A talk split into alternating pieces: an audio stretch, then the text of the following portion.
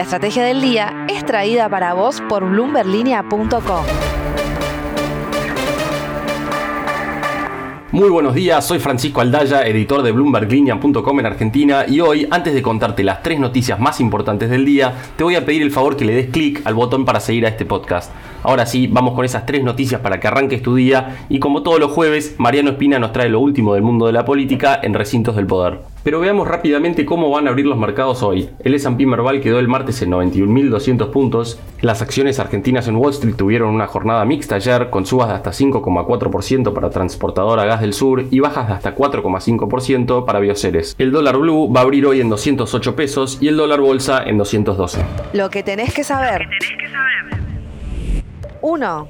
La mayoría de los funcionarios de la Reserva Federal, el Banco Central de Estados Unidos, coincidieron en su última reunión que el camino a seguir es el endurecimiento de la política monetaria por medio punto en cada una de las próximas dos reuniones que tengan. Además, dijeron que estos movimientos más agresivos van a generar un margen de flexibilidad para aflojar con ese ritmo más adelante. Las minutas de la Fed, con fechas del 3 y 4 de mayo, no arrojaron entonces mayores sorpresas, algo que cayó bastante bien en el mercado de la renta variable. 2. Como decíamos, no hubo grandes sorpresas de subas más agresivas en las minutas de la Fed y hubo alivio en el mundo de las acciones que reaccionaron al alza. El S&P 500 subió 1%, el Nasdaq 100 por 1,5% y el Dow Jones por 0,6%. Entre las grandes empresas, Tesla cerró casi 5% arriba, Amazon lo hizo por 2,8%, Exxon por 2% y Microsoft por 1,1%. 3 cuánto pagan las grandes empresas en Argentina en los distintos rubros y tomando como referencia el dólar blue. En una muy buena nota que ya podés leer en bloomberglinea.com, Mariano Espina te cuenta, pero te paso algunos de los principales datos. En lo que es finanzas ilegales, los sueldos de gerentes y directores van desde los 1.400 dólares hasta los 5.500 dólares, en sales y marketing de 1.800 a 4.600 y en el ámbito de ingeniería e industria desde los 1.500 hasta los 5.600. No se pierdan la nota completa. Recintos del poder.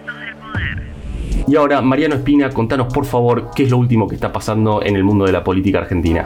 Entre tedeums, actos oficiales y declaraciones políticas, pasó el 25 de mayo, fecha patria. Hay cosas que ni el recuerdo a la revolución de 1810 disipan y las menciones a las internas en el gobierno fueron recurrentes. En ese contexto, la figura que emerge es la de los gobernadores peronistas, que en miras al 2023 comienzan a actuar de forma uniforme y ya unificaron posturas en dos cuestiones. Reclamo a la Corte por la disputa por la coparticipación con la Ciudad de Buenos Aires y proyecto de ley para la distribución equitativa y federal de los subsidios al transporte público en Argentina.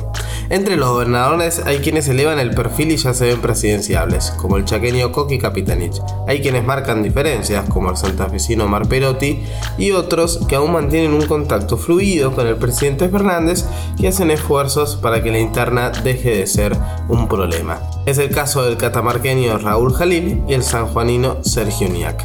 Los gobernadores señalan que estas diferencias alejan al gobierno del principal problema que enfrenta Argentina, la inflación, pero también advierten otro efecto negativo, que esta disputa se vuelva en contra de los gobiernos provinciales y arrastra más de uno en las elecciones del 2023.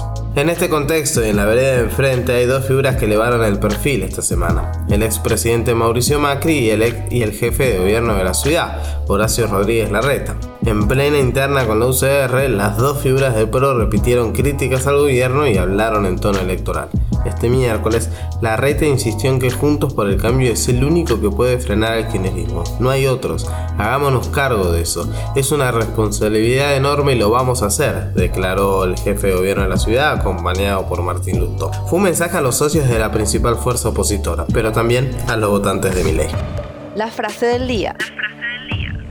Antes de irnos, escuchemos lo que dijo el presidente Alberto Fernández ayer en un evento organizado por el movimiento Evita por el 25 de mayo. Hay que unirse aunque pensemos distinto, respetando que el otro piense distinto. El riesgo que corremos es que nos peleemos entre nosotros porque no queremos escuchar que el otro piensa distinto a mí. Ese es el primer riesgo que corremos. Un nuevo llamado a la unidad del presidente que busca bajar los decibeles tras los dardos que le lanzó a la vicepresidenta desde Europa hace algunos días. Esto fue un nuevo capítulo de la Estrategia del Día Argentina. Yo soy Francisco Aldaya, editor de Bloomberg Línea, y me puedes seguir en Twitter en arroba franaldaya. No se olviden de darle clic al botón para seguir a este podcast y también suscríbanse a Línea de Partida, Línea de Llegada y Línea de Cambio, los tres newsletters diarios que ofrece Bloomberg Línea. Espero que tengas una gran jornada productiva. Esto fue La Estrategia del Día Argentina, escrito y narrado por Francisco Aldaya.